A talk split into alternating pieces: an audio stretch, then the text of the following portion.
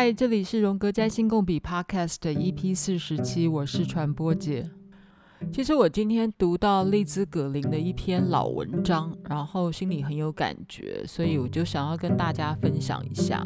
原文叫做 “How we view life is how we read charts”。你怎么看待你的生命啊，你就会怎么读你的星盘啦。意思就是说，你怎么活，你就会怎么读你的人生啊。然后，如果你用这种思考来学习解读星盘或解读人生的时候啊，你就不会压力这么大了，你就不会觉得整张星盘我都看不懂，我是要怎么解读啊？你根本可以放下这样的焦虑，因为星盘是来拿来服务你的。而不是你要去学了这样的一套系统，然后让这套系统来规范你的人生，才不是呢！不要忘了，你才是你星盘的主人。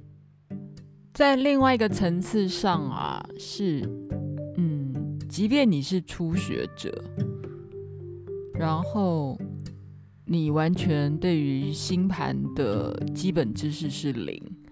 但当你开始想要去阅读关于占星的书的时候，你也会自动的去筛选你所需要的素材，来作为你生命的诠释的内容。举个例子来说好了，就是，嗯，当你看到你的第十宫有一堆星星的时候，你到底会去思考说，嗯，我是一个事业很成功的人呢？还是说我是一个社会责任很大的人呢？还是你会想起我说的第十宫，其实搞不好是你的父亲跟母亲的形象呢？所以你还活在你父亲跟母亲的威权的压力之下，因为第十宫是土星的滋味，是摩羯座的滋味。在一般的教科书上面会说，哦，第十宫是我们人生最高的顶峰，好，然后是我们凸显一辈子最重要的地方，所以你会想说，哦，第十宫如果有星星的话，很强的话，代表我的事业会很成功，然后代表我的社交很厉害。然后认为我得靠着第十宫让别人记得我，哦，所以第十宫感觉上就是一个野心勃勃的宫位。然后利兹·葛林说，第十宫是一个社交的记事簿。但如果你这样诠释你自己的星盘的时候，也许会产生一种莫名的压力呢。搞不好此刻你的人生不觉得工作很重要，哎。所以不要忘记了，第十宫还有别的意义啊。第十宫可能是你的责任跟你的负担啊。第十宫可能代表是我们的母亲呢。所以，当你第十宫有行星的时候，真的只代表你的工作压力很大吗？应该不见得吧。每个人的情况真的都不一样。但话又说回来了，此一刻彼一刻啊。现在你的课题是你的母亲，但不代表十年以后你第十宫的情况还代表你着你的母亲啊。也许就变成你的工作啦，或是你的社交啊，或是你其他的负担 burden，或者是他们同时都存在。不过我这里如果做一个全面性的补充的话。老实说，他们是同时都存在，只是在你不同的生命阶段里面的时候啊，你看到的第十宫的元素是代表不同的事情。虽然它在你出生的时候呢，它是就已经在那里了，因为它是你的 natal chart，它是你的出生盘，但是它从你的零岁到你的一百岁。它所代表或指涉的物件，或之前我们几集说的那个课题，虽然指涉的东西不一样，但也许能量的运作都是很类似的。母亲在一开始是你的天，还有你假设你也成为你别人的母亲的时候，你自己作为一个母亲的角色。你也是别人的天，或是母亲这个形象对你而言是一个如天一般的负担，所以，嗯，这个诠释的深度啊，会随着你怎么活而会有不同的诠释的方式，但这个值得用你一辈子的时间慢慢去品味。你的第十宫，或是你任何星星该怎么诠释？这就是星盘的有趣之处啊！但是这个核对的过程，或是说你去读书的这个过程，其实是有帮助的。假设你在查一些网络的资料，然后核对你的星盘，然后有一些新发现，突然觉得我似乎就是这个样子的呢？如果有这种感觉出现的时候呢？也许你可以先把这样的说法或诠释放进口袋，你也不要认为是你受了这个解释而影响，而是这些解释其实提供你思考你生活或是思考你人生的另外一种路线。所以我的标题才会写说，用星星们。帮助我们了解自己无法触及的材料吧。这种思考的复杂性啊，又会回到我们向来都在讨论的，嗯，星盘这样说那样说，是不是提供我们对号入座的说法？人需不需要对号入座，或会不会对号入座，或对号入座好或不好？都很难说耶，嗯，我们是不是也很容易受一部电影影响，一部小说影响，一首诗影响？然后当这些诗、小说或讯息内容进入我们的脑子以后，它会帮助我们，或触发我们做一种自我理解或分类的一种活动。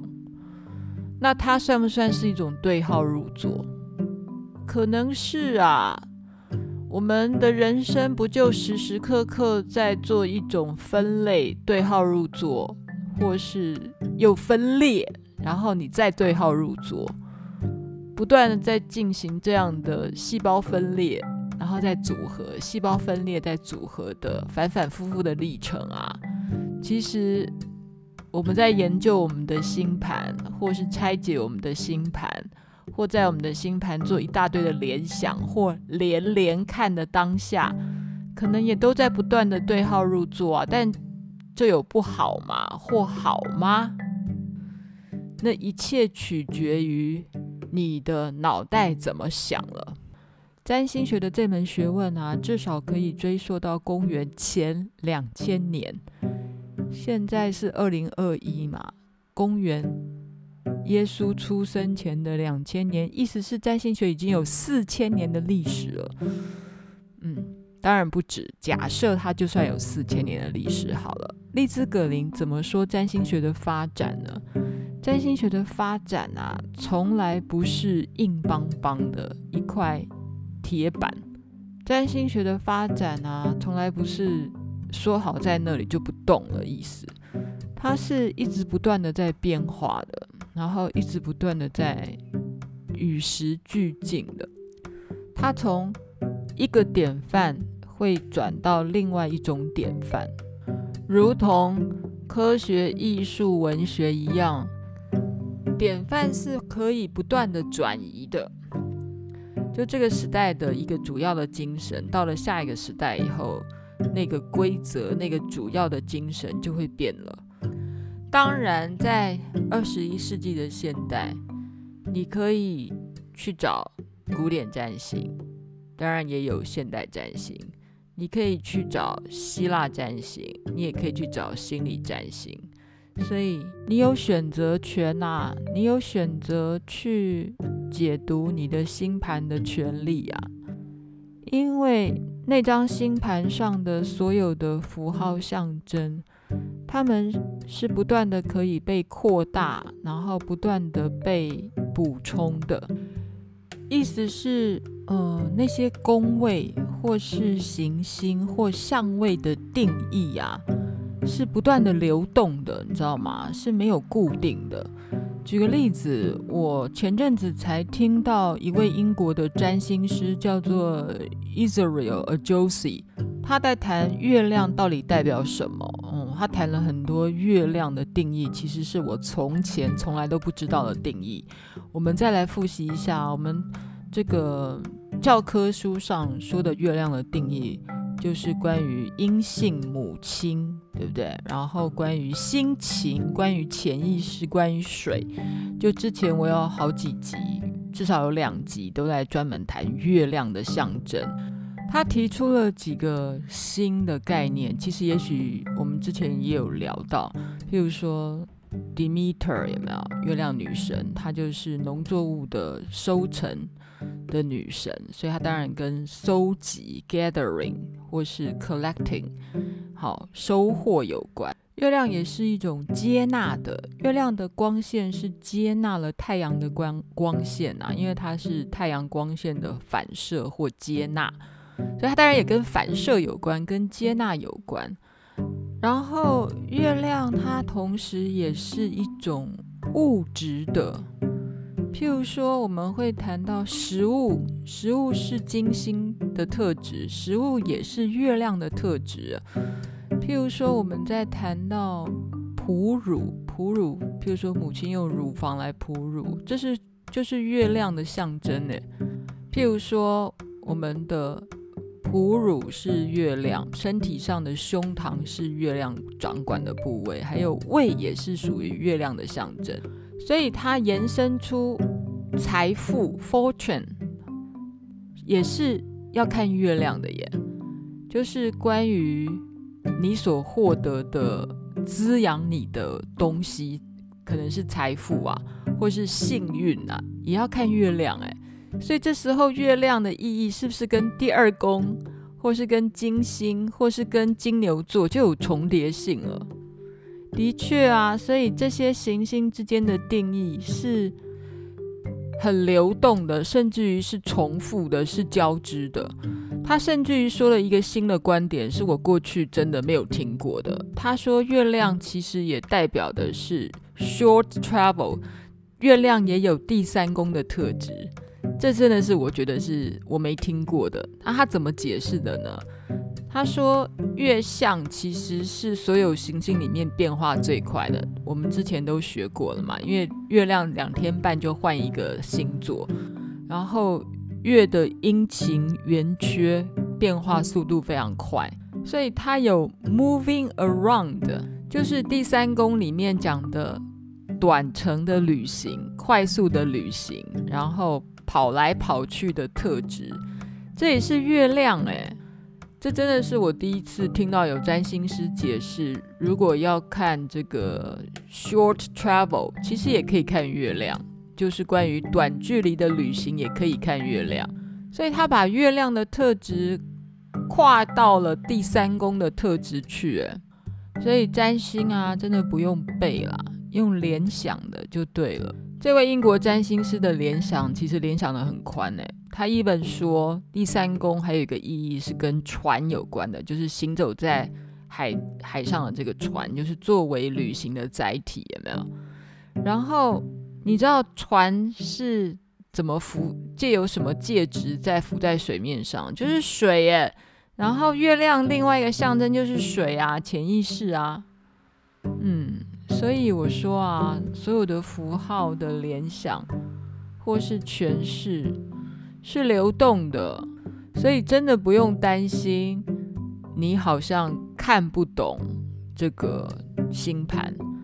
其实，当然那个符号了本身，你可能要有点小小的涉略啦。但真的，你只要嗯开始印出自己的表格，然后开始去关注自己的太阳、月亮或各个行星在哪里。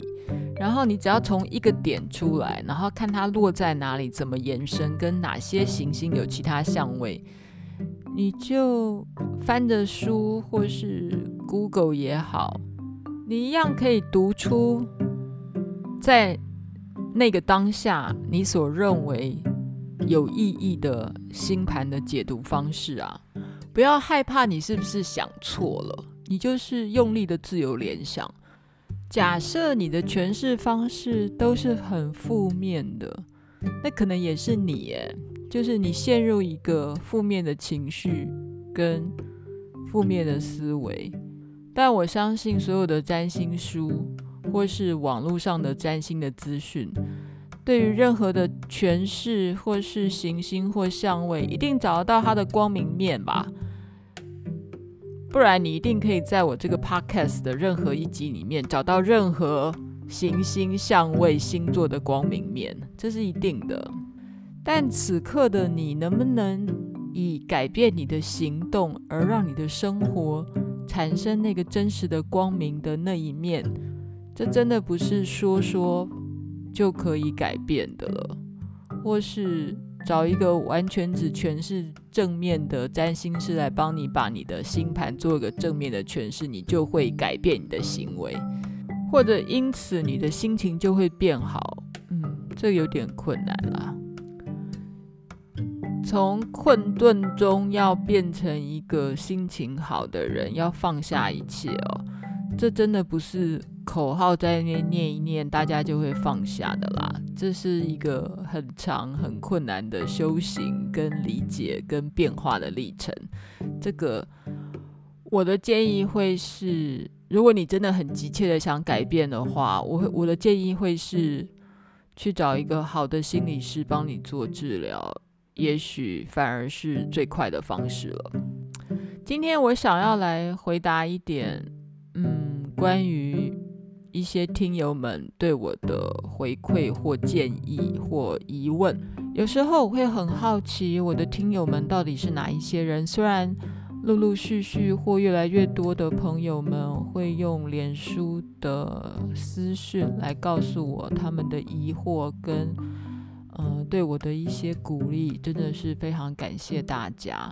我当然知道有一些是占星师们或占星老师，像是周老师，然后也有一些是对于荣格心理学有兴趣的人，但还有一些人他既不懂占星，然后也不是荣格的粉丝，像是这一位听友，他说他不太懂占星学，但他来听我的这个 podcast，只是因为他对原型心理学跟神秘学如何看待世界很感兴趣。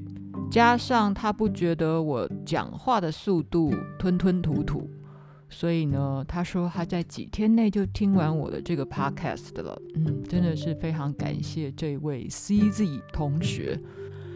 呃，简单的来说，嗯，我这个 podcast 的呢，想要用最人性的方式来让大家理解你的星盘，然后用。最直觉的方式，让你了解你的星盘。然后你学星盘的方式有很多种。呃，我当然也很鼓励大家拜师，因为市面上有太多的占星老师在教占星。但你也可以把它当做学到哪看到哪的一种自我探索的工具，不用有压力的工具。意思是说，你就买几本书来翻一翻。然后，也许你一开始没有能够非常有系统的去学习它，你一定是从一个问题出发。举一位阿玲同学的例子好了，譬如说，他自己发现自己很多的星星都落在第七宫、第十宫、第十一宫，然后这位阿玲同学去翻了书，或是去翻了网络上的一些讯息，就觉得自己。是不是应该要好好去经营自己的人际关系？但他自己又觉得自己很避俗，朋友很少，不喜欢社交活动。但他目前用自己的星盘对照书上的讯息，他就认为自己该多交朋友。但是这个样子吗？他的北焦点有人说是今生的业力功课，如果又落在所谓的十一宫，哈。然后他就会觉得啊，我是不是应该要好好的从事社交活动，从事社团的人际关系的服务啊，或大爱的经营？假设他又看到自己有一堆心都落在处女座的话，是不是觉得啊，那我更应该要做一些社会服务？好，但是你的现实生活里面是，你可能都忙于你的家庭，忙于做一个女儿，忙于做一个媳妇。虽然你有一个心思是，既然家里的事让我这么的阿杂，那我要不要干脆出门去交朋友，去分散我的注意力，然后去找到新的朋友、新的世界？但在同时又觉得我要出门建立我的人际关系，好累哦。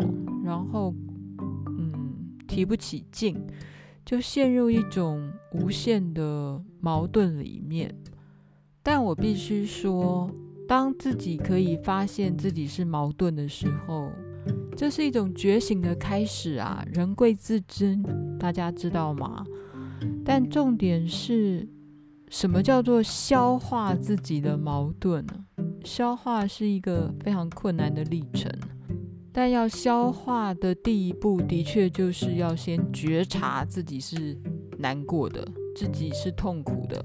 我相信这位阿玲同学大概也是看到自己的第十宫里面，或者是说摩羯座里面土星的滋味里面，哈，我们讲了吗？第十宫是摩羯座的滋味，土星的滋味，同时也是你的责任所在，你的业力所在，你不舒服的地方所在。好，那它如果又跟你的主要的一些行星有了相位之后，我说在第十宫的行星，或是你的土星本身跟你的主要的呃个人行星有了相位之后，你又产生了各种不同的滋味跟痛苦。简单来讲，矛盾是每个人都有的。当然，我现在说的这一位听友阿玲同学，他也不例外。他的确是好好的用了自己的星盘，看见自己的局局限。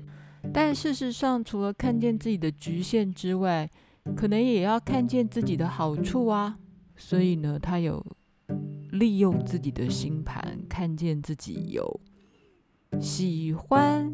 做某一些工作，因为里面有天王星，但是呢，当压力来的时候呢，可能又想逃避，因为有海王星，所以这种嗯，对于新奇事物的喜爱，但同时有压力来的时候又想逃避的这样的一个情绪，他的确都透过那些星星们，找到他们似乎会。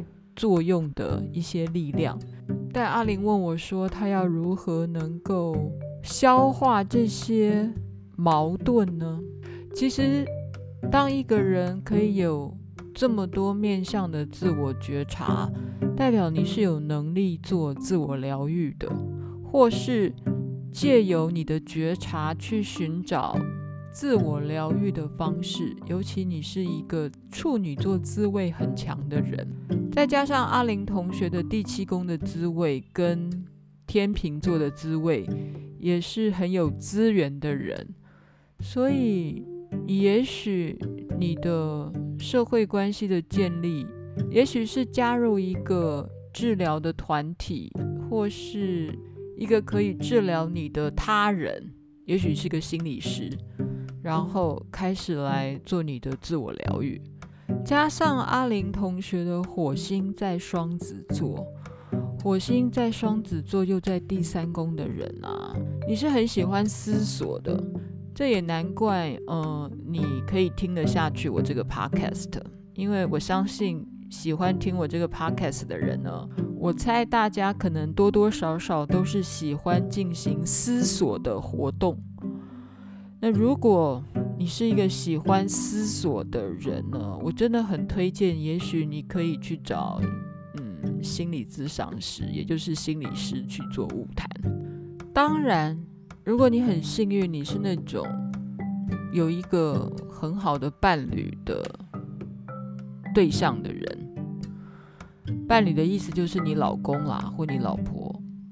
嗯你的老公、老婆如果是那种可以跟你无话不谈的人，也许，嗯，然后跟你一起成长的人，也许他就是你最好的治疗师了。嗯，尤其是当你们在吵架、生气的时候，吵架生气之后，然后有一些很深的反省，可以做彼此的疗愈的话，那就是一种最美好的境界了。那通常我们的老公老婆啦，或是男女朋友做不到这种角色，那我们可以去找我们的好朋友。但如果你真的找不到好朋友，最便宜的方式，真的就去找心理师。我说的便宜，意思是说不要钱的最贵。大家应该知道什么叫不要钱的最贵，对不对？就是如果你的伴侣、你的老公根本没有意愿作为你的镜子，好好跟你做一个深入的对谈，帮助你也帮助他，彼此一起进步，一起理解，然后一起解决困难。你没有这样的对象，然后你的朋友也没有跟你有同心，或是同样一个。理念或道路，想要作为你的镜子，然后说出彼此的心里面的不满，然后彼此的调整，彼此的空间跟距离。如果你没有这样的亲密伴侣，或者是说你的伴侣根本做不到这样的一个功能，你花钱去找治疗师，去找心理师，其实是最有效率的方法。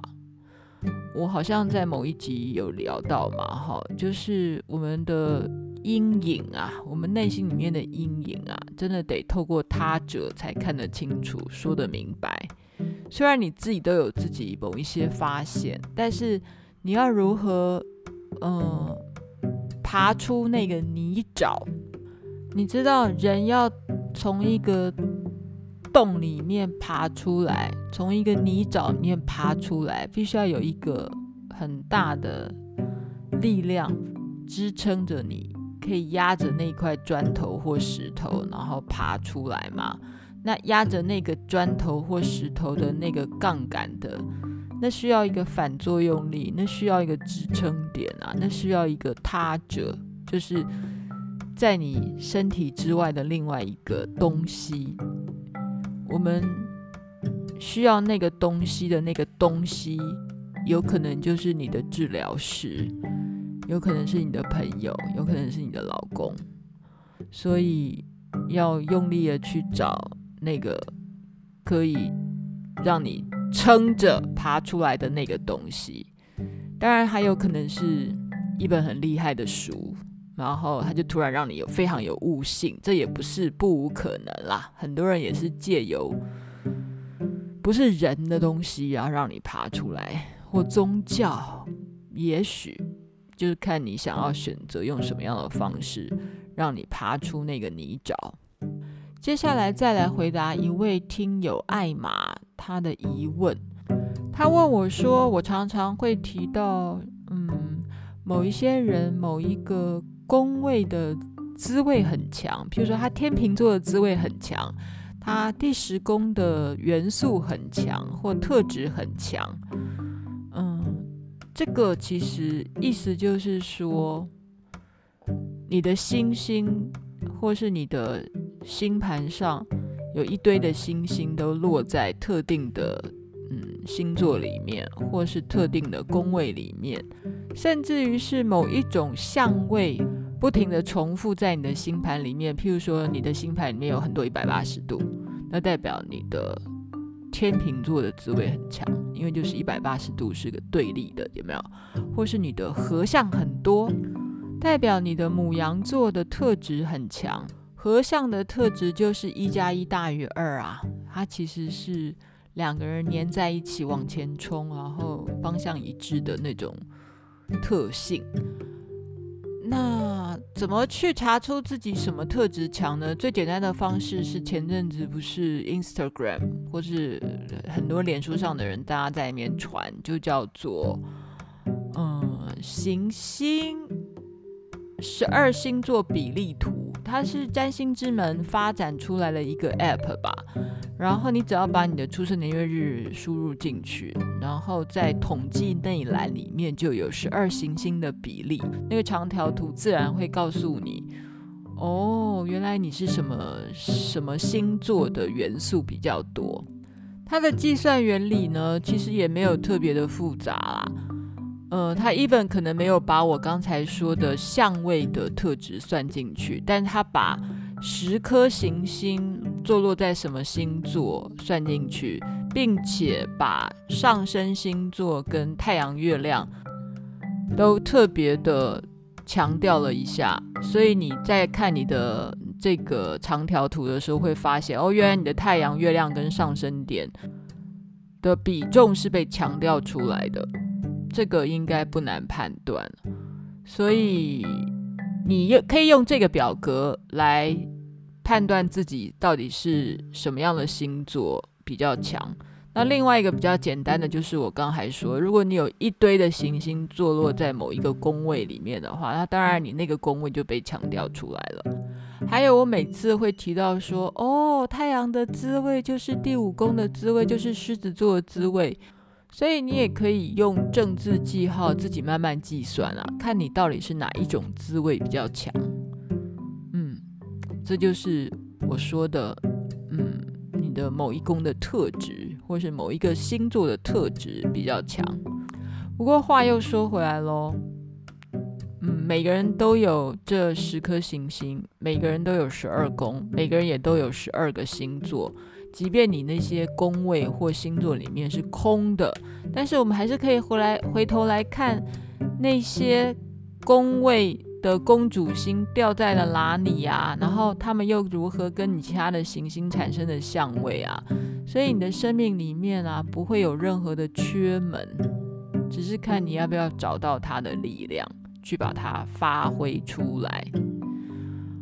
嗯好了，我觉得我们今天算是一个总复习吧，或是算是一个听友回馈吧，意见回馈。